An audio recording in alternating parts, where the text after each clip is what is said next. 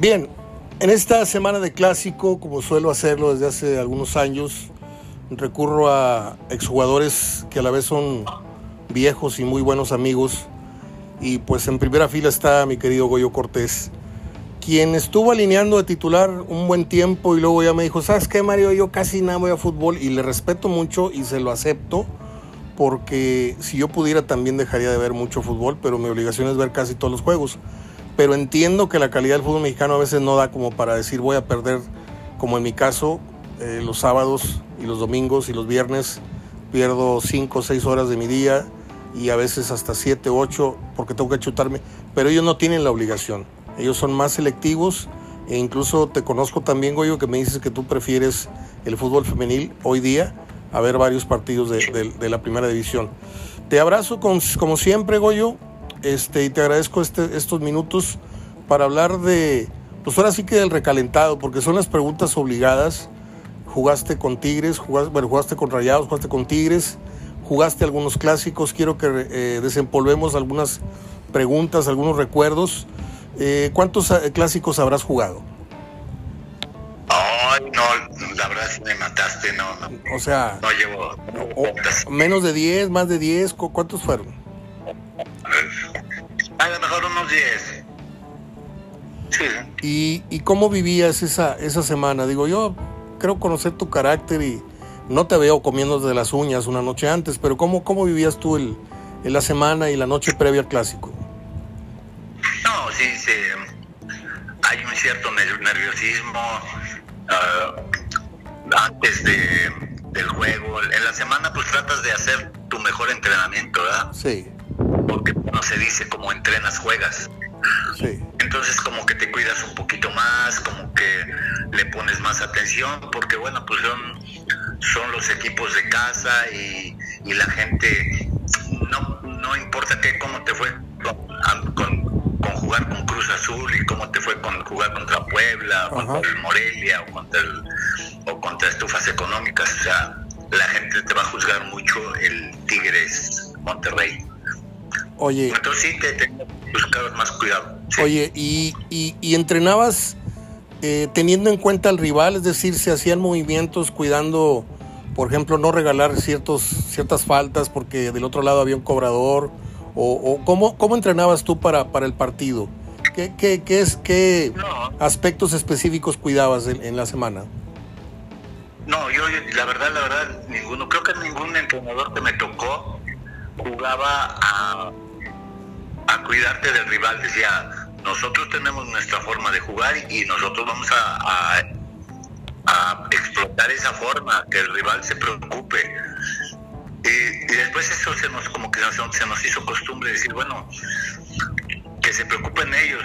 Nosotros nos vamos a preocupar, pues individualmente, tú sabías quién la chanfleaba, quién le pegaba fuerte, quién hacía un desborde, bueno, los laterales tenían que estar atentos, el contención buscar tapar el que le pegaba bien. Eh, en los corners, quién es el que cabeceaba mejor o los que cabeceaban mejor, bueno, pues es marcar, tenerle más, marca más en, especial. Pero así que dijeras, ay, mira, es que tenemos que jugarle así porque eh, ahora son los Tigres o así porque ahora son los Rayados. Déjame decirte que cuando juego contra Rayados, contra Rayados, yo estando en Tigres, don Carlos nos llama a la charla normal, es la charla técnica que se hace antes del partido. Este, bajamos al salón de, o bajamos o subimos al salón de, del hotel. Don Carlos ya estaba sentado ahí en el en su silla. Sí, el segundo piso del, del Jolín del Norte. Sí, todos ya nos sentamos, ya vio que estábamos todos, dijo, este, bueno, ¿qué les puedo decir? Mismo que les enseñe a jugar, ustedes ya tienen mucho tiempo jugando, vámonos. Esa fue la charla técnica. ¿Así? ¿Ah, y ganamos. O sea, sí, sí era en cierta manera eh, cierto aquello de que metafóricamente lo dijía por teléfono, es decir, no, no había mucho que decirle, ¿no? Exacto. Entonces, pues, pues ya nos, nos fuimos y ganamos ese partido. Bueno, me toca con, con pues con los otros entrenadores, Pedro del Hacha, con Héctor Eury, con don Roberto Matosas, este, se trabajaba don Roberto sí nos dijo desde inicio de, de temporada, ¿verdad? Por si algo. Desde ahorita ya estamos trabajando para, para ganarle a Tigres. Desde ¿Sí? inicio de temporada. Ah, caray.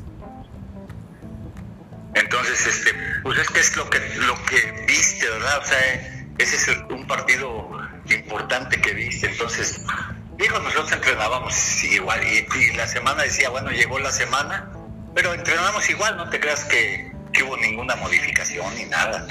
Seguimos entrenando igual. Este, esa vez no me acuerdo ni cómo nos fue. Oye, No Goyo, y, y la no noche, la noche previa del clásico, ¿qué hacían los jugadores? ¿Se juntaban en un cuarto a jugar dominó? ¿Se juntaban a, a chacotear, a, a estar platicando, contando tallas? ¿Tú te aislabas, te prendías la televisión, abrías un libro? ¿Cómo, ¿Cómo eran tus horas previas? ¿Conciliabas el sueño con facilidad o no? Cuéntame cómo, cómo vivías en la noche previa al clásico. Mira, eh, como estábamos en el cerrito, había mucha raza que le gustaba jugar baraja. Yo nunca he sido jugador de, de nada. Ok, No me gusta apostar. Mucha raza se ponía a jugar baraja. billar. Eh, alguna- al ve- algunas veces nos ponían una película, otros veían la tele, otros se iban al cuarto, otros caminábamos por los jardines, platicando, o sea, nada así en especial. Lógicamente sí, sí buscábamos este irnos a acostar más o menos temprano para descansar, pero sí es no deja de, de era- haber un cierto nervio. Eran otros Y- tiempos, Goyo, porque no existían las redes sociales, no existían los videojuegos como ahora, ¿no? Que distraen tanto al jugador. Sí, y sí, la verdad, este, sí, sí tiene cierto nervio antes del partido, cierto nervio, pero la verdad, y en especial yo, siempre en el camino del hotel o del cerrito, eh, estadio. te, te digo hotel porque en- cuando jugábamos fuera, Claro. hacia el estadio, eh, yo, yo siempre iba con cierto nervio y eh, mis vendas nunca las amarraba hasta no hacerlo en el trayecto del hotel al estadio o del cerrito al, al estadio. Era como una cábala, si tú quieres, pero eso me tranquilizaba. Y en realidad el nervio, el mayor nervio empezaba, no sé, unos una media hora, ya cuando empiezas a vestirte una media hora, tres cuartos de hora, ese es en realidad el- cuando empiezas a sentir el nervio. Sales al campo y todavía hay cierto nervio. Agarra, yo en mi caso, agarrando la primera pelota, como que el nervio ya se acabó. ¿Y qué pasa, los Goyo? yo en la primera vez que la primera pelota que la agarro la pateo y ya como que el nervio se me acabó. Y a la inversa, ¿qué pasa cuando tu primer pelota en algún clásico que te haya pasado o no, y que hayas soltado el balón o que se te haya ido o, o que te hayas tomado un gol tempranero? Ahí es a la inversa, ¿no? Ahí entra una desconfianza tremenda, ¿no? Eh, Fíjate que nunca me pasó bueno. este, en clásico. Me- a lo mejor en partidos normales sí, pero pero ahí es donde te das tu coco guay y decir, bueno, pues fue una mala jugada y bueno, dale. Tienes que darle para adelante y, y la siguiente jugada tratas de agarrar y sentir el balón, en mi caso. ¿Qué edad dices, tenías, no, pues, qué edad tenías cuando parabas primero con Rayados para, para ubicar a la gente? Porque la pregunta que sigue es, ¿qué tan fuerte mentalmente eras en esa edad? Pues a lo mejor unos eh, 23, 24 años. Ah, caray. Estabas muy joven. creo yo. Sí, pero ah, hay un dato. Yo había estado en selección nacional y la verdad teníamos a Octavio Rivas, ¿eh? Ah, el psicólogo, sí. Y, y Octavio nos daba unos caco, coco guay. De hecho, yo todavía tengo. eh, Mira, con Octavio entrábamos a sesión especial. Entrábamos siempre este, Armando Manso. Me parece que el abuelo Azahara entró alguna vez conmigo. Entré yo, entraba el Cabezón Luna. De los que o- Octavio daba la, la charla, nos daba charlas y charlas y charlas. Pero decíamos, Octavio, este, ¿a qué hora tienes un tiempecito? Cuando andábamos en gira, ¿eh? Sí. Este, no, pues a la hora que quieran, vénganse a mi cuarto. Entonces, Armando Manso, te digo, este, el Cabezón Luna, creo que el abuelo alguna vez entró. Éramos como Ricardo Castro, íbamos y nos metíamos mucho con él y platicábamos mucho. Y él nos hacía relajaciones muy específicas y eso. Y todavía tengo mis cassettes de, aquel. Entonces ya no los oigo, claro, ya no me. Ya no necesito relajarme, ya estoy relajado. Fíjate, este. Yo, yo he entrevistado muchas, muchos personajes del fútbol, jugadores, entrenadores, etcétera, pero yo tengo dos charlas este, en cassette que para mí son muy valiosas.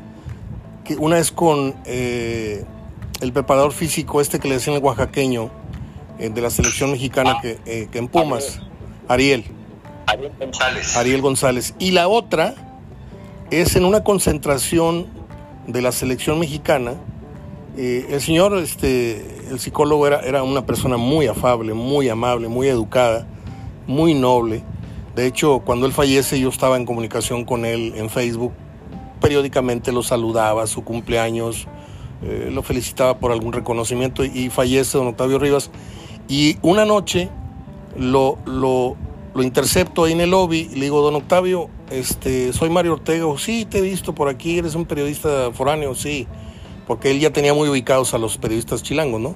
Entonces, este, le dije, ¿me podría conceder a mí una entrevista? Dijo, ¿a mí me vas a entrevistar? Le digo, sí, porque usted es un personaje muy importante y muy poco conocido. Estoy hablando de los años 80, o sea, empezaba mi carrera.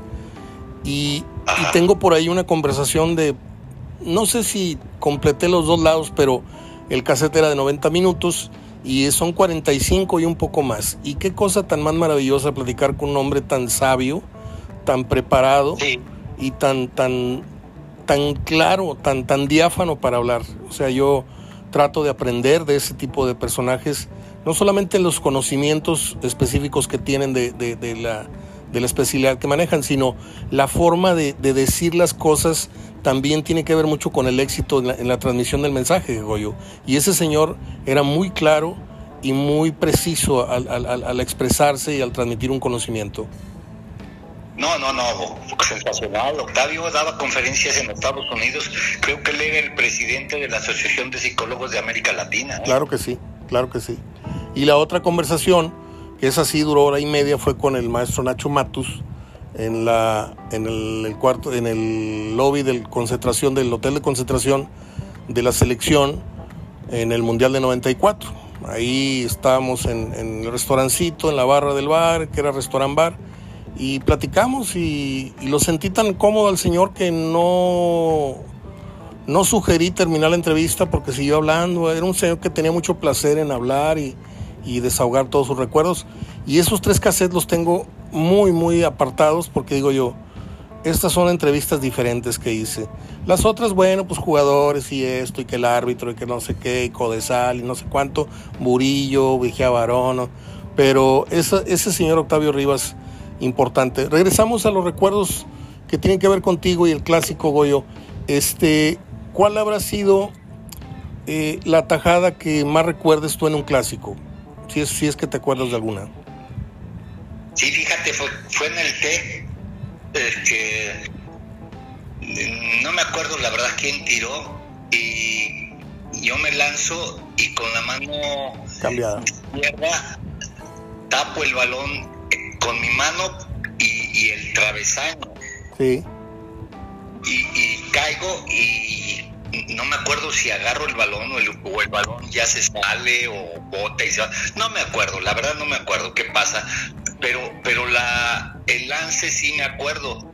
Como estoy tapando el balón contra el pote.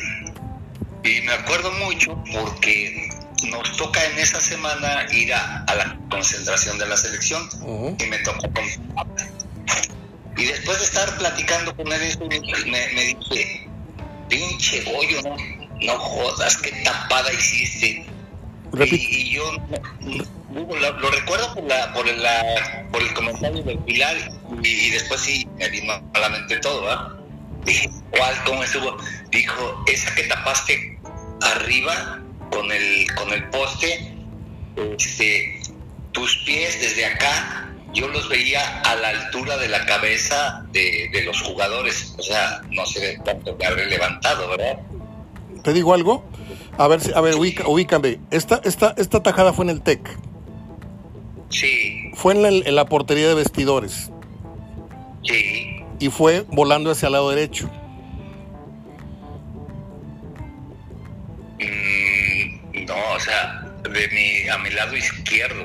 Bueno. O más bien casi centrado. Bueno, lo que pasa es que yo estaba, yo estaba atrás de ese marco y cuando tú te elevas, eh, el balón por una fracción se suspende entre tu mano y el poste y cae el balón como de campanita y yo me acuerdo que caíste arriba del balón. Fue una cosa muy rápida, fue una, una acción que, que todos comentamos en ese momento que había y aparte yo te lo he dicho N veces, eras un pinche chapulín para brincar, tenías un resorte en las piernas como el mejor que ha habido en, en ese sentido. Tampoco te quiero cargar en hombros, pero si yo recuerdo a alguien con... Mira, le hacen mucho, mucho guato, le hicieron mucho guato al resorte del Conejo Pérez, ¿sí? Yo convengo que tenía muy buen resorte, pero el tuyo no, le pedía nada, ¿eh? Lo que tú tenías de, resorte, el impulso que te daban las, las rodillas, llegaste a muchos balones como esos y esa me acuerdo muy bien porque fue una jugada muy espectacular. Vuelas, bueno, al menos dije yo el lado derecho porque yo estoy viéndola desde atrás, este, eh, con respecto al, al frente de la portería, pero eh, yo recuerdo muy bien esa tajada, fue en el Estadio Tecnológico y no me acuerdo si Sí. por ahí quedó 2-0, una cosa así, este, el clásico. Pero tuviste muy buenas este, intervenciones.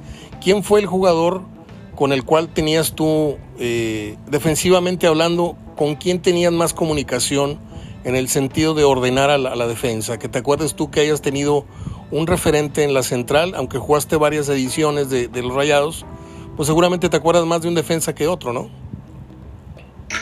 Sí, con Plata y con el negro Esquivel. ¿Cómo eran como Con ellos jugadores? Eran de diferentes características. Eh, mm, mira, los dos muy, muy, este, muy intensos para jugar. ¿De acuerdo? O sea, siempre, siempre gritando y hablando. Eh, eh, los dos me pedían mucho que los ubicara. Yo era muy gritón, ¿tú te acuerdas? Sí. Y este, los dos me decían, si vas a salir, llévanos por enfrente, no, tú no te preocupes. Ya. Este, y pues yo creo que muy similares, tal vez, este, no, pues es que, es que eran, eran juegos muy, muy similar los dos, fíjate, y con los dos me sentía muy bien. Este, a veces jugaban juntos y después ya, a veces el negro, a veces eh, ¿Te plata, tocó? creo que plata cuando se ¿Te tocó Nelson? pero no me acuerdo si jugaron ellos dos juntos, creo que sí. ¿Te tocó Nelson pues, Sangüesa sí. también? ¿Quién? ¿Nelson Sangüesa no jugaste con él? No, no, no. Ah, ok. Pues también fue muy buen No, central. Este, Sí. ¿y quién era tu, tu compañero de, de- de- de cuarto en las concentraciones? Ya no digamos de, que había clásico, pero que recuerdes tú con quién, ahora sí que con quién dormiste más noches cuando eras portero de rayados. Don Pepe Sánchez.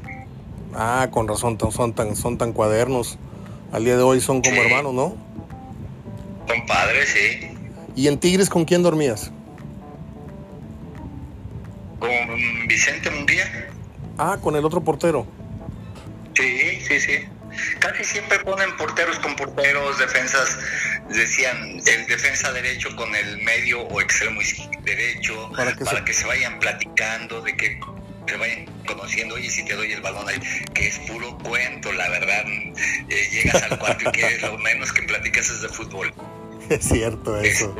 Es cierto, porque tratan de hacer sinergias para que se vayan Sí. poniendo de acuerdo para el partido el día siguiente, que lo vayan imaginando, ¿no? Sí, y por decir algo, en el Atlético Español me tocó mucho con, con Luis Fernando Tena, él era, éramos compañeros de cuarto. El flaco Tena, poquito medio... sí, me- de repente sí con los porteros va, pero pero ya cuando te dan chance de escoger, pues ya escoges a alguien, ¿no? Eh, güey, tú y yo, ah, pues órale. Oye, cuéntame algo de... Cuéntame algo de... ¿eh? Cuéntame algo del flaco Tena. Este, ¿Son mis nervios o tiene una especie de parálisis de un lado de la cara? No, enchueca la cara, la boca nada más. Nada más. Sí, pero no, no. Ah, yo pensé que había tenido algún, alguna lesión, algún problemita de más chico, pero sí me da risa porque abre la, abre la mitad de la boca y, y- y la mitad, la otra mitad es la que habla. O sea, No, sí, no sé qué dije. parece, parece máscara de teatro. Es Pero verdad. no, no. Que, ya- que yo sepa, nunca, nunca habló de una lesión ni nada. Fíjate, Goyo, esto es algo que no, no todos los periodistas los vas a escuchar decir, este, pero el sueño de todo periodista es haber jugado un partido o meter un gol en un partido de primera división. Ustedes lo hicieron muchísimas veces. Saliste a la cancha en medio de la ovación, en medio de la rechifla si eras visitante, pero viviste esa experiencia que nosotros hubiéramos pagado lo que hubiera sido por, por haber vivido ese, ese sueño. De hecho, yo en 62 años, dos veces, nada más dos veces, he soñado que meto un gol en un partido, ¿sí? En un partido de primera división. Y, y despierto emocionado, despierto con una sensación de, de- de una lágrima de, de decir, ya lo viví, aunque sea en un sueño, pero ya lo viví. ¿Tú cómo fuiste procesando esas emociones al grado de decir, bueno, ya lo que grite la gente, si hay medio estadio, si hay estadio lleno, en verdad se vuelve una especie de, de- de invisibilidad eh, el sonido de- del estadio, te concentras tanto que lo que pasa en la tribuna ya no, no, no lo oye, no, no, no te afecta? Sí, hay eh, muchos lapsos del partido, la verdad. Tú estás haciendo tu chamba y ya no, no, no lo sientes. ¿Cuándo empieza a pesar, Mario? Cuando vas ganando 1-0 este, y, y, la, y estás, eh, la mayoría de la gente es rival, por decir algo, estás en un estadio Sí. de vas ganando 1-0 y, le- y la gente empieza a presionar, a presionar, a presionar, ahí sí se empieza a oír la gente, ahí sí te presiona. Este, sí, y, y al, y al revés, ¿verdad? Cuando tú estás de local y vas perdiendo 1-0 por decir algo y la gente empieza a gritar, este, que empiezas tú a presionar, ahí sí pesa la gente. Eh, son, son los momentos, los últimos momentos del, del partido donde a lo mejor todo el partido te la pasaste, la gente pasó gritándote en, contra. Digo, porque a favor es más fácil. Pero la gente pasó gritándote en contra, en contra, en contra, ni las pelaste. Pero resulta que vas ganando y se te echa el, el rival, no, como es normal. Y ahí sí la gente sí te empieza a pesar este, y como jugador, ¿eh? La gente sí, a veces lo que pasa es que es un grito que, que, es- que estimula al, jugador en pro o en contra, porque sí te, sí te llega a poner nervioso el, el grito y ves que el, que el rival te, viene encima y la gente gritando. Este, yo te soy sincero, yo, yo siempre me sentí más cómodo jugando de visitante Mira, que me gritaran, como no los pelaba, no, no me sentía mal. Yo, sen- yo me sentía mal defraudar a, a- a mi gente, Así a la es. gente, que, a la hincha de mi equipo. sí sentías, equipo sentías responsabilidad, sentías más responsabilidad luego, sentías más responsabilidad, luego presión por jugar de local. Sí, Sí, sí te sí, entiendo. sí, o sea, el defraudar a la gente, pensar en, en los chavillos que, que van y te saludan y que, y que hecho y échale ganas. Y, y, y- y yo decía, ¿cómo le puedo echar ganas yo como portero? O sea, a ti te dicen como jugador de cuadro, échale ganas Sí, y vas, aunque no la ganes, Y te metes, barres, metes. luchas, peleas, no sé, haces mil, mil cosas. Pero como, como portero, ¿cómo le dices, cómo, cómo le dices, le estoy echando ganas? Sí, todo, Pues so- todo se mide. las, mejor las cosas, ¿verdad? Sí. Pero de, de repente, pues no, no te salen. La medición de un portero es más, más este, exacta, ¿no? Lo hiciste bien, Sí. lo hiciste mal, costó un gol, costó un córner, costó un penal, o evitaste un gol, evitaste dos. O sea, es, más fácil la medición y más, más severa. Este, Así. ¿Es el portero el que más trabaja en la semana de un clásico o de cualquier partido? Sí, sí, definitivo. Porque trabajas el mismo, casi lo mismo que todo el cuadro y siempre es quédate un poquito más o llega más temprano porque vas a trabajar este específico. ¿Con qué jugador de Tigres tuviste alguna rencilla en un partido? ¿Con, con que te hayas hecho... de- yo sé que todo se queda en la cancha y bla, bla, bla, pero ¿con qué jugador recuerdas tú haberte pasado la raya o que se hayan pasado contigo y que esto haya llegado a, la mentada de madre o a la no sé qué. O a la... ¿Recuerdas tú algún, algún episodio eh, áspero con algún rival, siendo portero de Tigres o de Monterrey? No, la verdad no. Te voy a platicar algo que, que, yo, por decir algo, este, yo veía que Batocleti llegaba y barría todo, así. Ya ves cómo hacía sus coberturas. Sí. Batocleti iba a rematar. Y yo les, a algunos compañeros, ¿para qué te digo nombres? Yo los veía que le tenían un miedo pavoroso. plata, plata hasta la fecha a uno de ellos, de estos ex compañeros que jugaron en Monterrey. Le dice. No lo pueden ni ver ni en pintura, ¿eh? Porque en el entrenamiento, no, no, no, no, no. Nos hacía garra. Jugaban en el, en el equipo, en el reserva y agarraba plata, agarraba a, a agarraba al Bocha Cardasio, agarraba a Cano, los hacía nudos a todos, yo le salía, me, brincaba el balón, me, nos metía goles y, y bueno, el técnico decía, no, este chamaco va para adentro, y lo metían y no, no, no. Oye, de Joel García no vas a estar hablando mal, cabrón. No, no, no, no era Joel, no, un delantero, era delantero. No, Joel también, Joel también empezó como delantero. Este, luego me, luego me dices quién fuera de micrófono, ¿no? Para que no me dejes con la duda. Al cabo ya sabes que no lo voy a decir al aire. Pero esas, esas las tengo que, esas las tengo que conocer. le gritábamos plata y yo, este, métele. Y, y, pues volteaba así, le veías la cara todo espantado. Y, y por acá, cuando estaba en la reserva, se, se reía y todo, y se espantaba. Entonces, este, yo les decía a la raza, ¿eh? Oye, yo sé que Bato Cleti trae, todos sabíamos que Bato Cleti usaba peluquín. Sí. Y no, me acuerdo que se comentaba entre, pues ya sabes, todos los chismes, que, que alguien alguna vez quiso quitárselo y que Bato se le fue encima y dijo, me lo quitas y te mato. Y tú ya ves que Bato estaba fuerte. Y yo les decía, en una salida, si me llega, porque Bato iba a rematar, si me llega a tocar Bato ahí, este, voy a tirarle el madrazo al balón, pero me voy a tratar de llevar la peluca. y me decían, ¿te va? me decían, ¿te va a matar? Le decía, pues ni pedo, es, es parte del juego. Nunca, nunca se dio la, ocasión, la verdad. Y qué curioso, ¿no? Porque cuántos partidos no habrá jugado a Tucleti este, con, con el Bisoñé y nadie tuvo la osadía de, de, hacer eso. A más de uno se le pudo haber ocurrido, pero dijo, no, ni madre. Este, hubiera sido un episodio muy, muy, muy chusco, ¿no? Y muy vergonzoso, y ya luego, ya luego se, se, tiró, se rapó, y recuerdo que Tomás, se, Tomás se rapó junto con él, ¿te acuerdas? Sí, sí, sí, sí.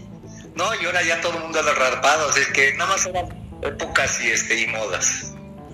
Entonces, no te acuerdas cuántos clásicos fueron, pero sí fueron algunos 10 o, un poco más, ¿no? Sí, sí, sí. ¿Y, ¿Y qué es el clásico para ti? Ya, ya habiendo retirado, te habiendo, habiendo retirado del fútbol profesional, volteas para atrás y dices tú, no me identifico con el sentido de la gente, para mí fue un partido más, y ahora que eres aficionado, ¿lo ves como qué? ¿Como una fiesta? ¿Lo ves como un partido más? ¿Como un, producto de la mercadotecnia? ¿Cómo lo ves? Mira, la verdad es un partido que te viste al equipo que gana puedes haber hecho una muy mala temporada, pero si ganas el clásico ya ganaste todo, no importa lo demás. Este, la gente se queda con eso y uno también dice, bueno, sí, ni siquiera clasificamos, pero ganamos el clásico. No puede ser un partido más, la verdad, porque porque es la, la supremacía de la ciudad. En este momento, la verdad, Tigres trae una supremacía fuerte sobre Monterrey, simplemente por el, en tu casa y con tu gente. Nada más por eso. Sí. Sí. mira, yo, yo, has de saber que yo lunes, miércoles y viernes eh, hablo con Gerardo Gutiérrez, que es ya una, un, conductor más del programa, no, no es invitado, ya, ya está conmigo fijo. Y le he insistido en dos programas o tres, les he dicho, les le he contado en la cantidad de renglones en los que Tigres ya es, ya es superior a Monterrey. Desde las goleadas históricas, las dos son de Tigres, una no valió, pero sí valió porque se jugó y, le dolió a la gente el 6 a 3, luego un 6 a 2. Tigres tiene al goleador histórico de la ciudad. Tigres está a punto de tener el, goleador este, histórico de los clásicos. Tigres está arriba de Monterrey en, los clásicos. Tigres tiene más títulos este, de liga que, Rayados. Y un montón de cosas. Este, si me apuras tantito, pues por ahí creo que eh, el clamor popular a nivel nacional dice que la afición de Tigres es más, más, más calurosa, más intensa que la de Rayados. Eh, el estadio de Tigres tiene más ambiente, etcétera. Entonces son un montón, un montón de asteriscos a favor de Tigres que, los de Monterrey. Y, y, está muy pesada esa losa. Eh. Está muy pesada porque van a pasar muchos años para que Monterrey nivele en títulos. Eh, puedes tener un estadio majestuoso, puedes presumir no sé qué tantas contrataciones, ser hoy la plantilla más cara del fútbol mexicano. ¿Y qué? Si Tigres sigue estando arriba y lo va a seguir estando por unos cuantos años, no sé si 10 o 15 o 20, pero para que le den la vuelta a esto, porque no está tan fácil que Monterrey gane 3, 4 títulos y Tigres no gane ninguno, ¿eh? O sea, ahí va a estar, va a estar complicado. Sí, la verdad este va a estar complicado y después pues no sé las este ahorita las contrataciones la verdad este creo que su para mí un, muy buen jugador es Berterame no juega. Monterrey trae jugadores muy buenos porque la verdad son buenos y luego luego se le lastiman este como que de repente algún, alguna contratación no les sale tan buena manejándola como, como una superestrella. Como una bomba, como un superjugador, no le sale tan bueno. Y pues. ¿Qué le has, ¿qué le has visto, Goyo, a Canales? Quiero que me digas qué te ha llamado la atención o dices tú, pues sí es bueno muchacho, pero no tanto. Mira, los primeros partidos, el primero partido que es que jugaron allá en Estados Unidos, la verdad sí me gustó. Lo veía, lo veía con mucha claridad. Hizo dos o Hizo dos o tres trazos muy, muy europeos, ¿eh? Sí, sí, o sea, esa filtración de balones muy interesantes, lo vi que, que, que el balón, que la agarraba, que la tocaba, y decía, mira, eh, bueno, cuando lo contrataron, entre la rata, los, a los que son rayados los, los cotorreaba, les decía, este, no hombre, jugadorazo trajeron, vamos a ver si rinde, porque ya todos decían, no, hombre, trajeron a lo, lo máximo yo decía, están echando las campanas al vuelo, vamos a esperar a ver si rinde. Todo lo que traen es para tratar de, de, opacar o de igualar a Guiñac. a Guiñac no sé, o sí se ve, venía de, creo que de ser campeón y esto, pero, pero tampoco traía tanta publicidad como, como él se la dio ya aquí, jugando, siendo goleador, siendo un jugadorazo. Este, y, Rayados quieren traer jugadores este primero promocionándolos mucho y después pues simplemente acaban en el olvido ¿ah? sí. El chavo yo lo vi muy bien pero ya después lo empecé a seguir un poquito un poquito porque tampoco lo he seguido mucho y ya no vi tanto tanto en él. Sigue siendo un gran jugador como pero tampoco como los primeros partidos que lo vi que dije ay se me hace que con este ahora Goyo, eh, ¿con qué equipo sienten más eh, empatía? ¿Con Tigres o con Monterrey ya retirado? Este, mira, te, soy, te voy a ser sincero. A lo mejor cinco centavos más con Monterrey, pero tampoco mucho, mucho que digamos. Yo voy a decir por con, Tigres, ¿por qué no? Ajá. Tengo a la mitad de, mis conocidos son Tigres y la mitad conocidos son de Monterrey. De acuerdo. El, el 80% de mi familia, eh, a lo mejor familia política, son Tigres y a lo mejor el, el, 20% son rayados. Y la verdad los Tigres son más engreídos, son más arrogantes. Y, te estoy hablando de, de la, la gente y, para mí lo digo, la gente y, los periodistas, ¿eh? los, aunque no los oigo, pero, pero siento que los periodistas, de repente oigo a un pelón ahí en, en el...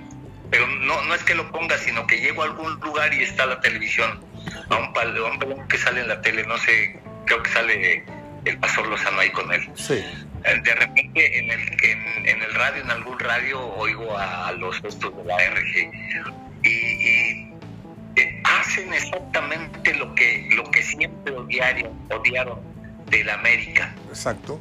El América, esto y lo otro. Y lo hicieron enfadoso al América. Sí. Así siento que es con Tigres. Esa es mi percepción, ¿eh? No quiere decir que esté bien, pero bueno, pues así lo siento. ¿Qué le voy a hacer? Sí, yo siento que, que hay un dejo de soberbia. Este, pero bueno, eso es de los aficionados y mi respeto para ellos. Si así lo quieren disfrutar, el, el fútbol es de las pocas distracciones que tenemos hoy día en la vida. Y si en ello quieren depositar todo su orgullo, y tiene- bueno, pues que haya ellos, ¿no? Pero yo sí siento demasiado, demasiado. eh, la mercadotecnia hizo mucha mella en la psicología del aficionado de los dos lados, ¿eh? Este, hoy nos sentimos los más ricos de la liga, nos sentimos los equipos grandes, cuando la verdad es que la actualidad es, es muy breve en, el estatus que están. Todavía les falta mucho por alcanzar la grandeza de América y de Chivas, ya no digamos la de Toluca, la de, o sea, que, que son los, los, los que vienen en el segundo pelotón. Tigres y Monterrey están apenas viéndole el número a esos equipos grandes. Todavía no están en, en historia, pero en actualidad sí convengo que hoy son los que tienen el, el sartén por el mango, con las mejores contrataciones, con las mejores aficiones, con las mejores entradas, etcétera, etcétera, etcétera. Ahora bien, Y yo creo que va a ser así, Mario. ¿eh? La verdad es que a mí, gente de Guadalajara o gente de México, este, te- tengo muchos conocidos. No, es que los grandes, los, los equipos grandes, ¿sí? ¿Quiénes son? América, Pumas, Cruz Azul y Guadalajara. ¿Y de dónde son grandes? Y de- Deja la América a un lado. y que han Ahí ganado, que han ganado. sigue estando, sigue estando, sigue estando.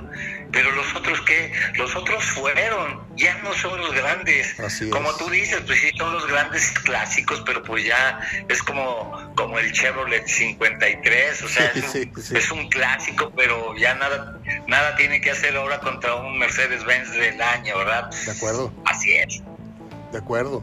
Sí, pues son son estatus que, que tratan de, de- de mantener y, y mis respetos para el que me oiga que le va a Chivas, pues qué bueno que tienen el orgullo. Pero pues esa grandeza no les tocó vivirla porque pues están hablando del campeonísimo, fue el que hizo grande a Chivas.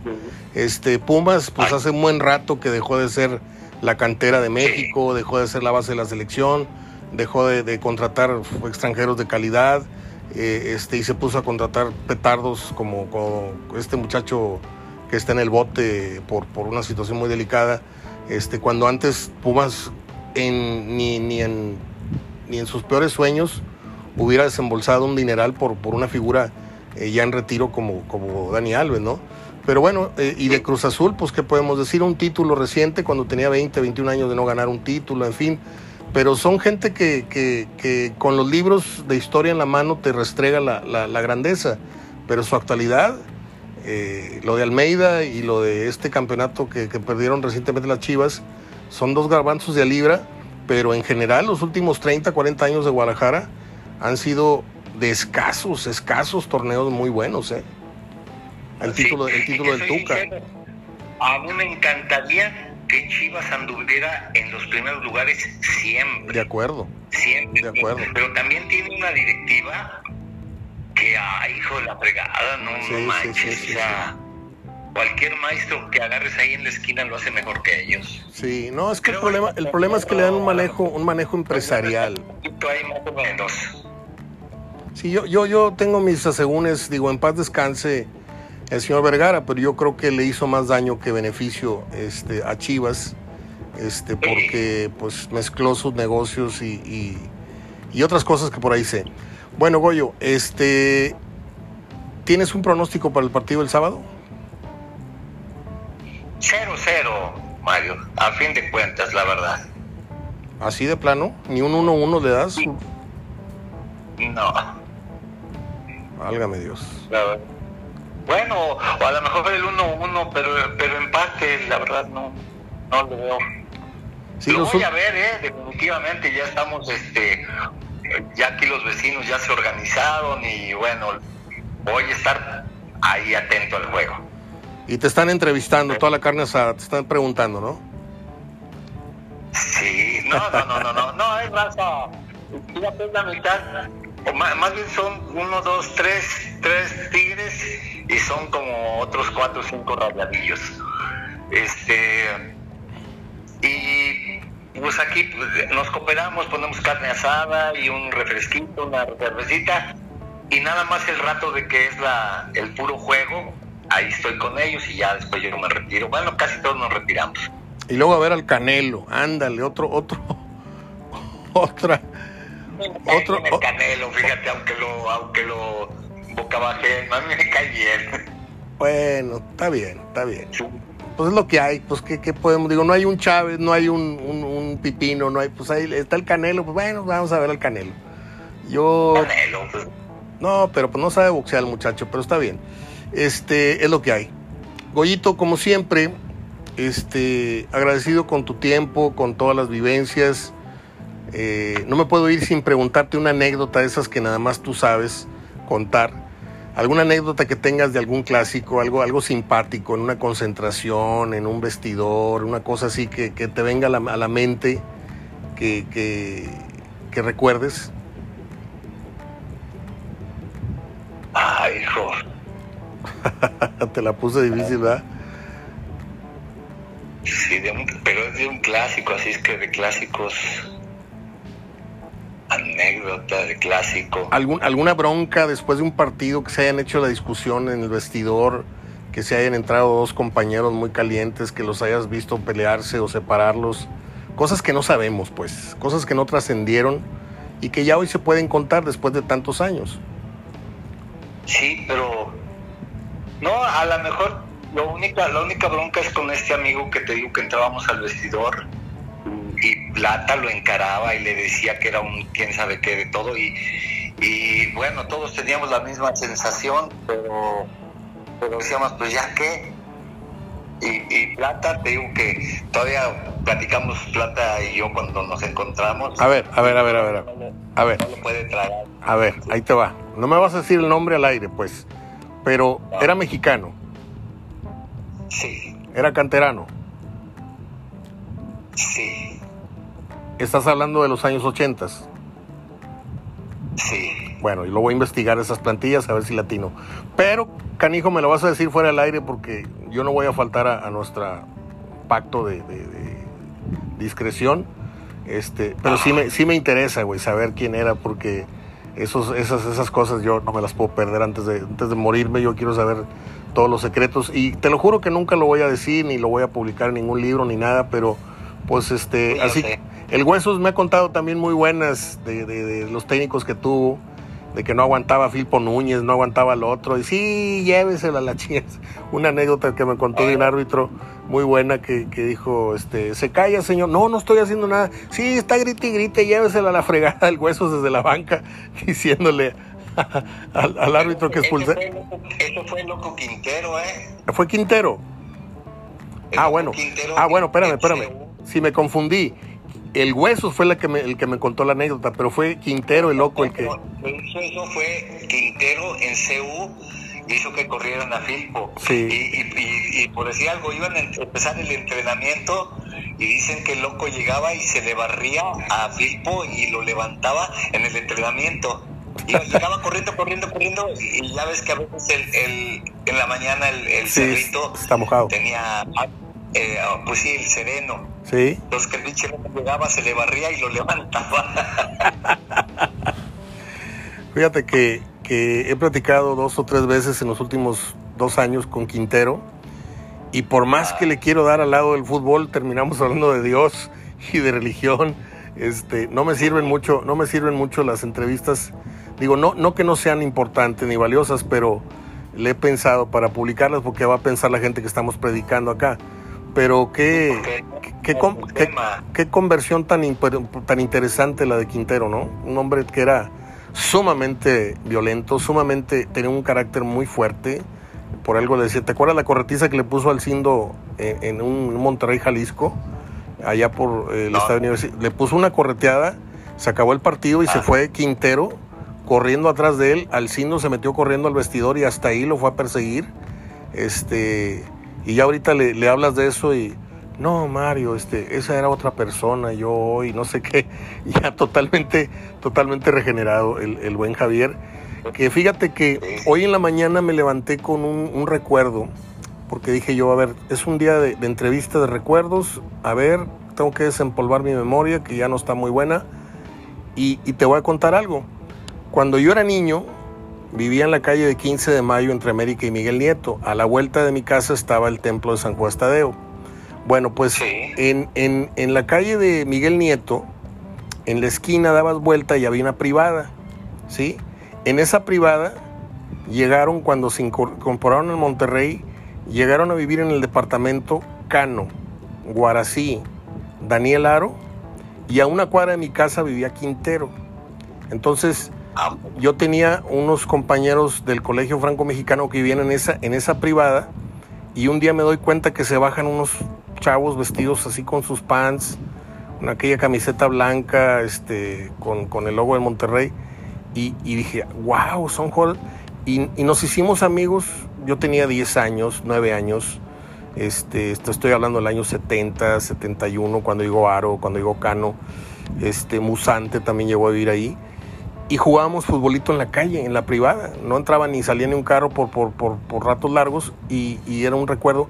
Y eso lo platiqué con Quintero, me dice, mira, no sabía que, no me acordaba que tú y yo nos conocimos en el año 70, 71, porque efectivamente Quintero vivía por 15 de mayo y por ahí creo que vivía también la que ahora es su esposa, etcétera.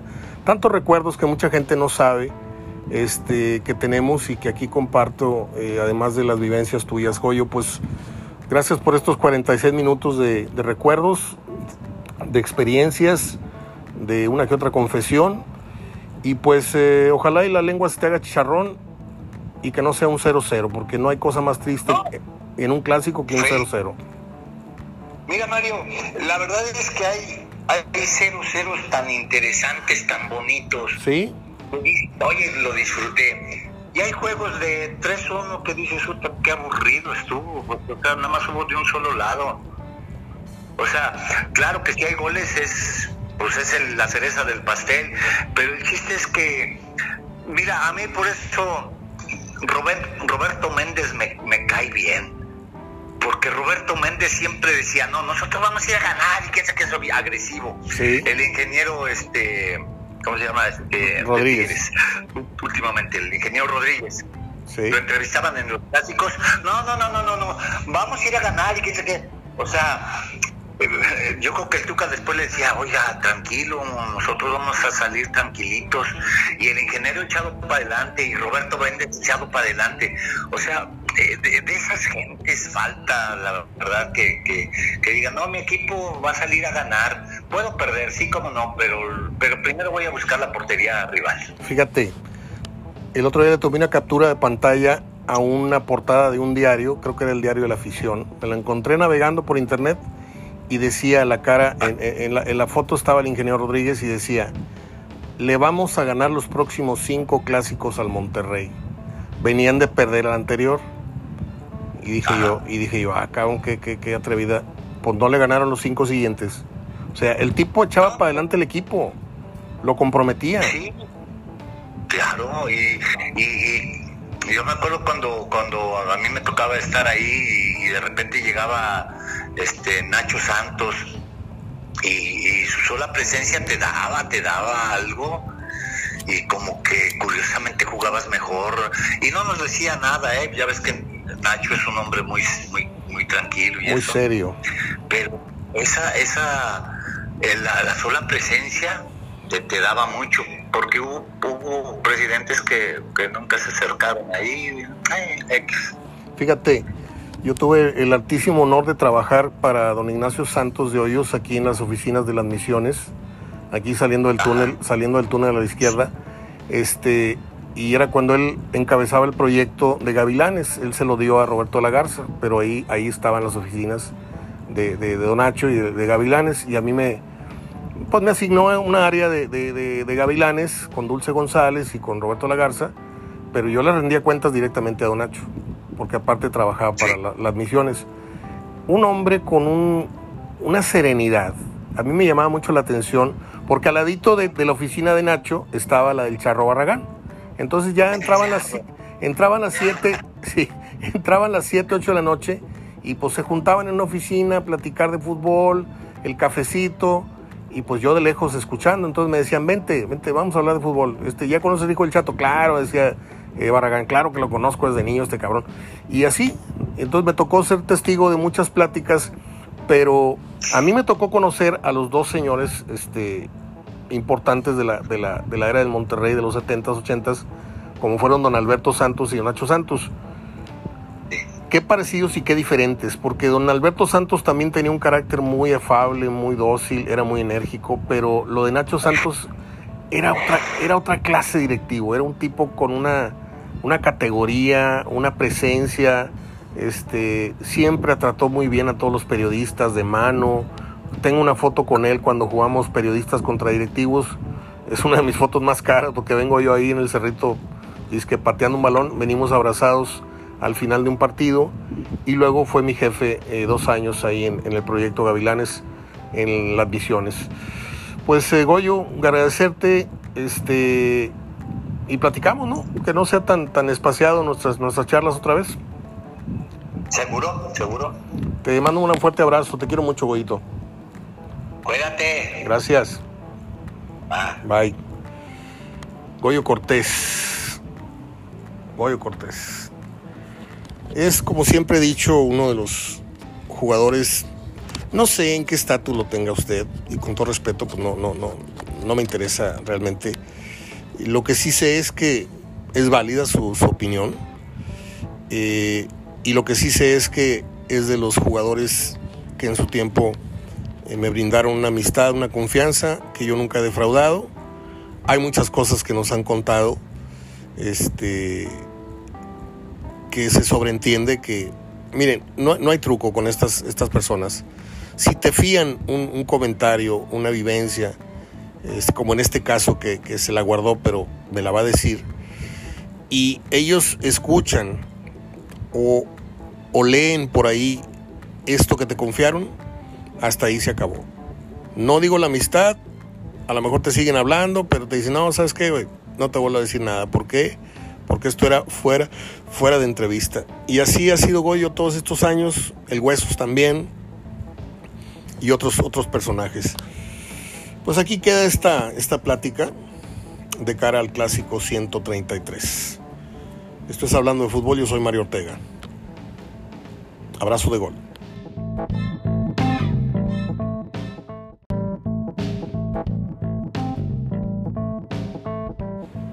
Goyo Cortés, genio figura, gran amigo, en verdad se los digo.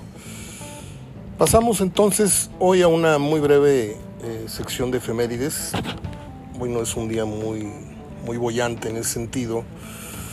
Miren, empiezo con el año de 1895, en donde nace el actor estadounidense de origen austriaco Paul Mooney. Se escribe Mooney, se dice Paul Mooney Protagoniza la primera versión de Scarface, cara cortada. Era uno de los actores favoritos de mi papá. Y en 1912 nace la actriz estadounidense Martha Scott, a quien recordamos en la película Ben Hur, Judah Ben Hur. En 1942 nace el actor mexicano Carlos East, aparece en cintas como Blue Demon, Destructor de Espías. voy a ser muy franco, yo vi este efemérides y dije, a ver, a ver, a ver, ¿quién es este hombre? Tuve que recurrir a, a las fotografías de Google para identificarlo y sí, es uno de esos artistas que lo ve uno en muchas películas, pero no sabe ni cómo se llama, con todo respeto, como dice la señora Márgara. En 1947 nace el director y productor inglés Brian Gibson. Él dirigió nada menos que Poltergeist 2. Yo vi la 1 nada más. En 1949 fallece el director estadounidense Edward Lawrence Albert, quien dirigió aquella famosa película Por quién doblan las campanas, que pues mi papá me sentó a verla siendo yo muy chavito. Eh, salía Gary Cooper, salía Ingrid Bergman, la película es en blanco y negro y es de 1943, pero es una gran, gran, gran película, yo se los digo. Eh, ya estoy terminando con las efemérides en 1949, ya lo dije, en 1958 nace la cantante eh, ¿cómo se le dice a esto? Pues, música, compositora. Nace, es cantante, además se dedica a la música, porque aquí dice, nace la cantante, música, compositora. Acá en mis, barrios hay una persona que es muy música, es que es muy mula. Nace la cantante, además dedicada a, los instrumentos. Dice bolas, qué vergüenza. Todo por dar una explicación no pedida. Eh, compositora y actriz. Estoy hablando de Joan Jett, eternamente bella, eternamente joven. ¿Sabe usted que las canciones que ha grabado ella han aparecido en más de 130 películas. Algún pedacito, I Love Rock and Roll, Do You Wanna Touch, etcétera, etcétera, por citar a las dos que yo me, recuerdo. Yo tengo una amiga, tenemos, porque hay varios amigos de la escuela que me escuchan, la famosa Tere Punk, le decíamos que era un clon de Joan Jett. Y sigue siendo muy guapa la querida Tere. Eh, un abrazo para ella. En 1987 nace el actor británico Tom Felton. Él, pues era un chavito. Me metí a ver, yo tampoco vi esas películas, pero dije a ver quién es. Este, y me metí y encontré que era un niño rubio, muy chiquito, y ahorita debe estar cumpliendo 36 años. ¿eh? ¿Cómo pasó el tiempo? Tan, tan súbito, tan, tan, tan rápido siempre lo decimos, pero conforme tiene uno más años, como que dices tú, esto, va muy, esto va muy a prisa. Y sí, Tom Felton de Harry Potter hoy cumple 36 años. En 1999 muere el gran, gran actor George C. Scott, al cual le debemos eh, una gran película, en tanto la actuación, porque no la dirigió él, eh, la, la, película Patton, el general Patton. Este, pues no le voy a presumir, pero es una gran película. Yo la vi muy, muy a los 15 y 6 años y luego la volví a ver un poquito ya más de adulto y es una de esas películas de guerra que, que además de ser un poco biográficas o mucho biográficas son grandes producciones. Pero, pero, eso no es todo, amiguitos. Más adelante, ya en el ocaso de su vida y de su uh, vida laboral, actoral, me encuentro con una película yo de, hace 20, mi hija tiene 30 años ya, este, cuando era niña yo me dedicaba a comprarle películas de, ya saben, ¿no? No nada más las de Walt Disney, ¿no? Sino también le compraba alguna película que tuviera que ver con historias de perritos, del elefante que se perdió y lo encontré. Y encontré una película que se llamó El Día del Delfín. Y me dice eh, mi dealer ahí de películas en el mercadito allá en Atizapán, dice, llévate esta, carnal.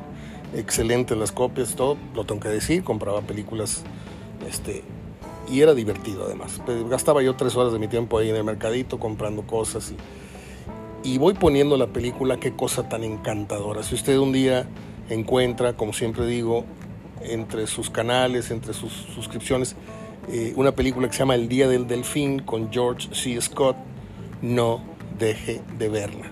Yo colecciono este, películas que tienen que ver con ese, con ese tema el de los animales. Este, hay una, una película de un tipo que muere, cambiando de tema, y que reencarna en el perro que adopta la familia, que se llama Fluke.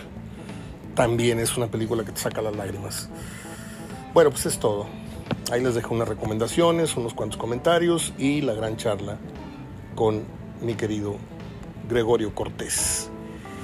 Mañana tenemos un programa especial, como han sido todos los de esta semana, en donde vamos a vamos a aparecer de nuevo en el muro o en su en su WhatsApp o por ahí les va a llegar algo.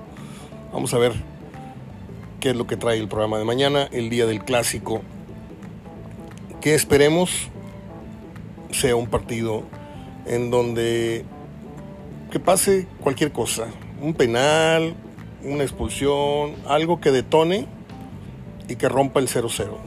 Porque es el temor que todos tenemos, que sea un clásico que nos avergüence a nivel nacional. Porque de por sí dicen, ay sí, un clásico más pasional, el clásico más esto, pero pues nunca cumple.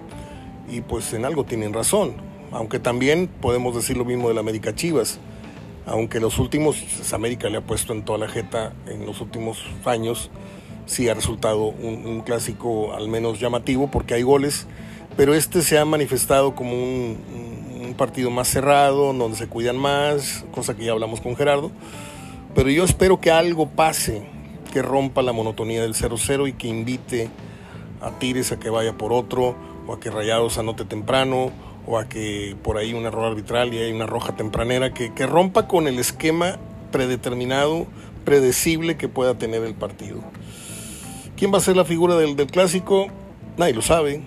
Puede ser Nahuel si es que ataca a Monterrey. Puede ser Córdoba si es que comanda y, filtra y hace gol. Puede ser eh, Canales si además de un penal juega lo que todavía no, no ha alcanzado a jugar. Puede ser Cortizo, que hoy por hoy es el muchacho de la película en el, feudo rayado. No lo sé. No lo sé ni me interesa saberlo. Quiero que el clásico, otra vez, quiero que me sorprenda. ¿sí? Es muy aburrido llegar a, a clásicos muy predecibles en donde ya están todas las fichas puestas y sabes cómo va a ser la partida del ajedrez. No me gusta eso. No sé ustedes. Bueno, pues es todo. Que tengan un buen fin de semana. Soy Mario Ortega hablando de fútbol, de cine y de otras cositas. Tengo que decirlo, es un programa de fútbol, sí es cierto, cierro con algunas cosas que tienen que ver con el cine, la radio y la televisión, pero acabo de ver un, un clip, un reportaje, en donde se puede venir una crisis de combustible. Abusados, ¿eh? Nomás les aviso, igual fallo, igual mis fuentes están equivocadas, pero Pemex trae un bronco no, no, no, con varios proveedores y hay demandas y todos los que distribuyen la gasolina pudieran dejar de hacerlo y se viene para el Bajío y luego se viene para acá y nos puede alcanzar la crisis de la gasolina y de también en los aeropuertos, ¿eh? por los, suministros de no sé qué sustancia que es la que le, pasan a los aviones.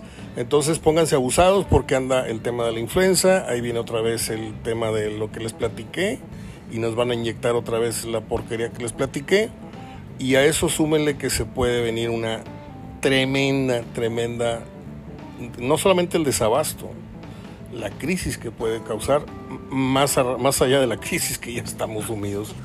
Es realmente patética la realidad que vivimos aquí en este país. Es patético, porque nos pueden tirar 10 patadas, creemos que ya estamos muertos y la onceava viene más fuerte y ya no la sentimos.